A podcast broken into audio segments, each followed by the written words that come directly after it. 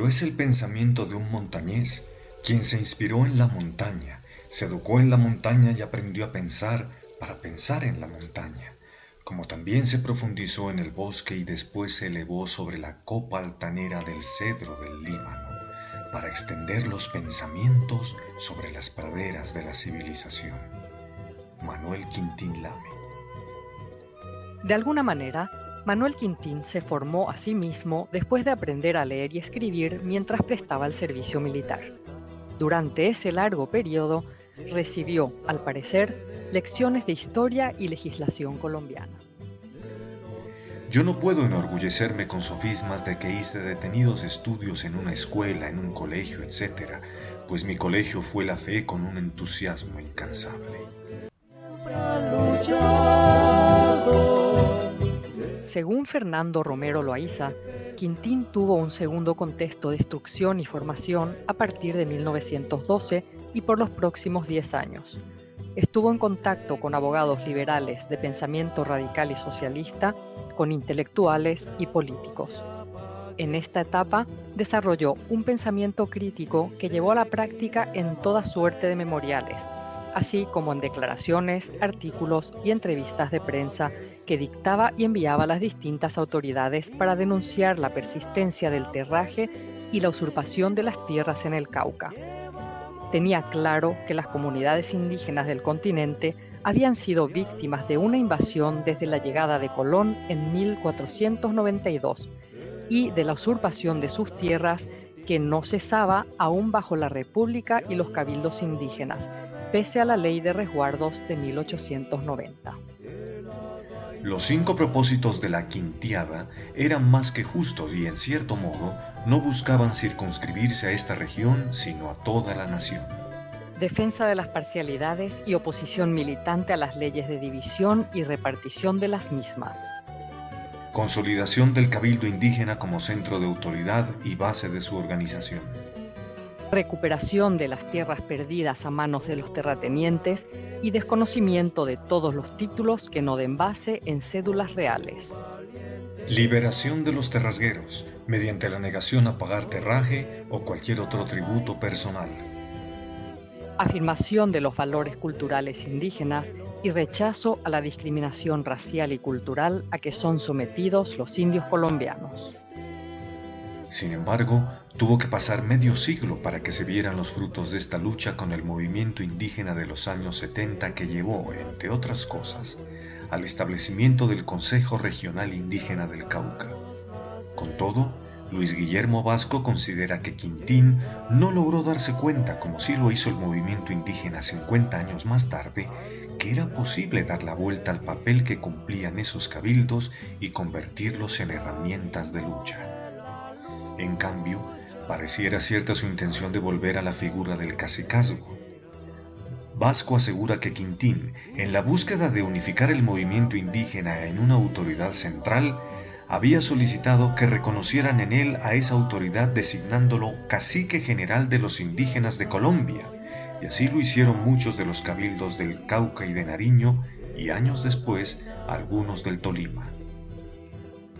Joan Rapaport, por su parte, sostiene que Quintín tenía prácticamente las mismas intenciones que don Juan Tama de la Estrella, cacique nasa del siglo XVIII que fundó los grandes resguardos de Pitayo y Bitoncó.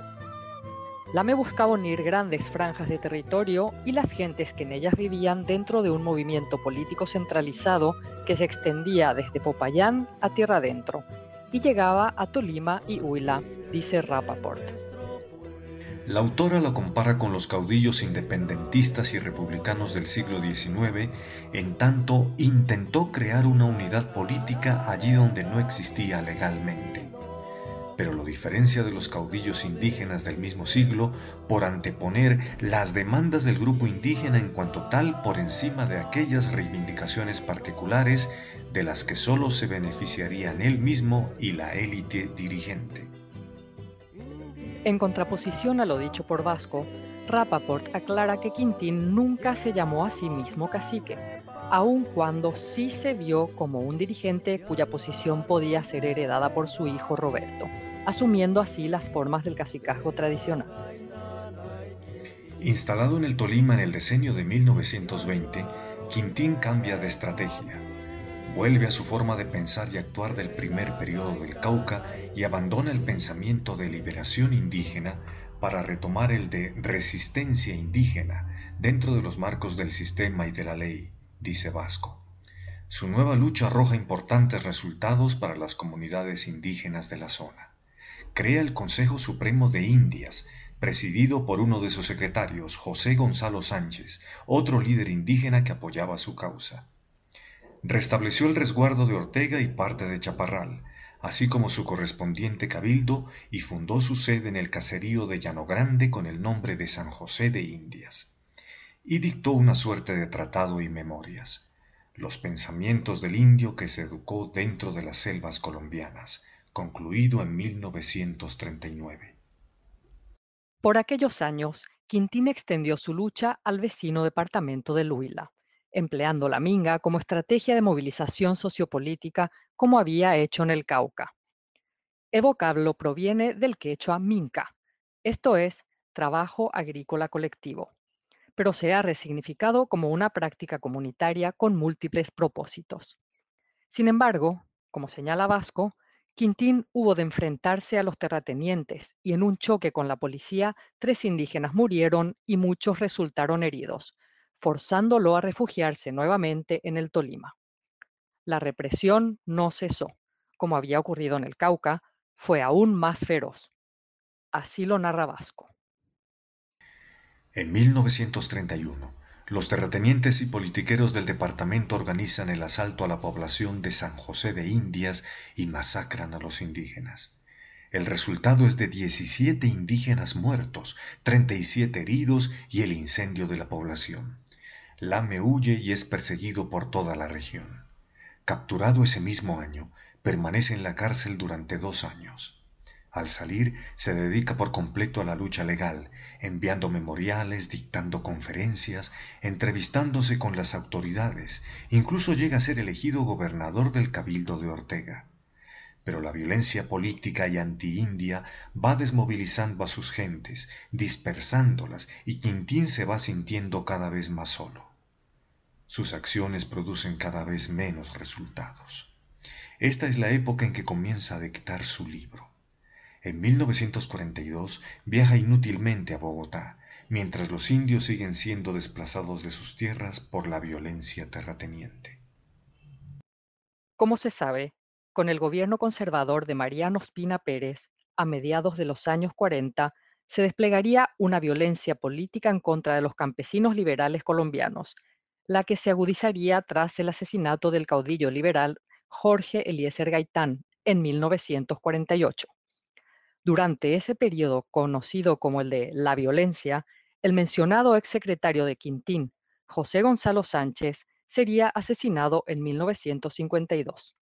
Según Joan Rappaport, en el Tolima, el movimiento indígena liderado por Quintín corrió una suerte parecida a la que había tenido en el Cauca se encontró con represión por parte de los terratenientes y jefes políticos locales a lo largo de su existencia. El movimiento duró hasta 1953, debilitado en sus últimos años por una falta de organización de base, dice Rappaport.